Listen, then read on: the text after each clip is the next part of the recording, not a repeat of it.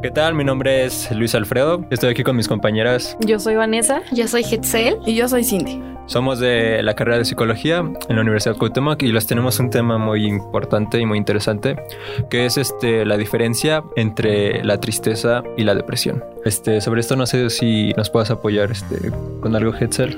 Claro que sí, Luis. Bueno, yo les quiero compartir lo que yo sé. La tristeza es una emoción básica que todo ser humano presenta por lo menos una vez en su vida. Es muy común y la verdad está bien sentirse triste. De hecho, una película que a mí me gusta mucho y es de mis favoritas es la de Intensamente. ¿La han visto, chicos? Sí, muy buena, muy buena película. Sí, está, está muy padre, me gusta.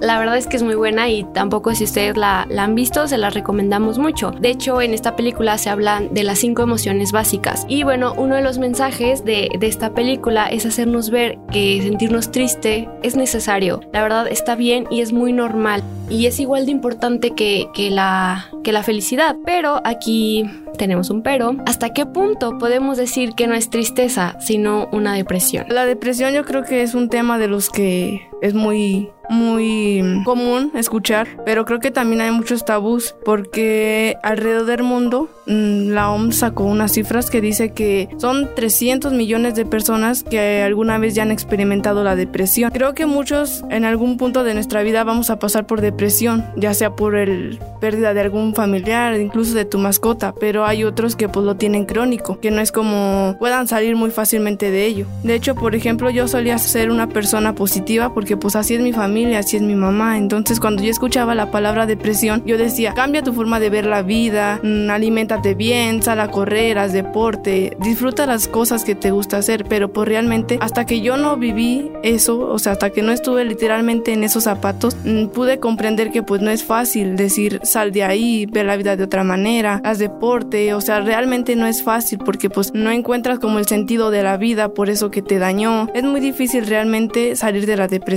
¿O qué es lo que piensan ustedes? Sí, de hecho, como comentas, la depresión es un caso muy común, tal como comentas en las cifras que hay. Bueno, es uno de los temas, es uno de los casos más tratados en la psicoterapia, que es definido como un problema mental afectivo y en gran parte emocional que puede llegar a durar hasta meses. Este se caracteriza por tres síntomas principales, los cuales se me hace muy bueno mencionar, que primero que nada está lo que es la tristeza, que está ligado con la melancolía. Como segundo punto está la falta de interés, la desmotivación, que esto pues te lleva a dejar de hacer las cosas que te gustan o dejas de intentar nuevas cosas. Y finalmente está la incapacidad para disfrutar, pues disfrutar lo que hacías antes, en general, dejar de disfrutar la vida. Sí, como comenta eh, nuestra compañera Vanessa, uno de los síntomas más alarmantes de, la depresión es tener pensamientos suicidas. Aquí ya podemos cuestionarnos si lo que está sucediendo es una tristeza o es una depresión. Aquí, bueno, si conocemos a alguien que tenga tendencias suicidas o ustedes mismos llegan a tener pensamientos, lo que les recomendamos es buscar ayuda lo más antes posible. Una manera de poder diferenciar entre una tristeza o una depresión es cuando este estado de ánimo ya está afectando tu vida diaria, cuando tú ya estás dejando de hacer las cosas que, que te gustan o que tú estabas acostumbradas a hacerlas. Bueno, la depresión también conlleva de muchos trastornos creo que este, también es muy bueno saberlo, pero no sé si alguien de ustedes ha experimentado lo que es la depresión en sí, si nos pueden compartir un poco de lo que vivieron. Yo, este, bueno, esto es como algo difícil decirlo como tan públicamente, pero sí, a mí se me diagnosticó con depresión y justamente de lo que estaban hablando sobre los síntomas y eso, de lo que más me acuerdo, es justamente como esta sensación de fatiga extrema y como sentir que estás cargando como con toneladas de toneladas de, de un peso, algo que pesa como muchísimo, uh -huh. no sé cómo, cómo lo ven ustedes. Sí, claro, o sea, la depresión tiene demasiados factores, por ejemplo, hay personas que comen mucho, hay personas que no comen o que comen muy poco, tienen problemas de sueño o duermen mucho y bueno, pues cada persona lo experimenta de una manera distinta, y ya sea para mucho o para poco. Fuera de eso también este la depresión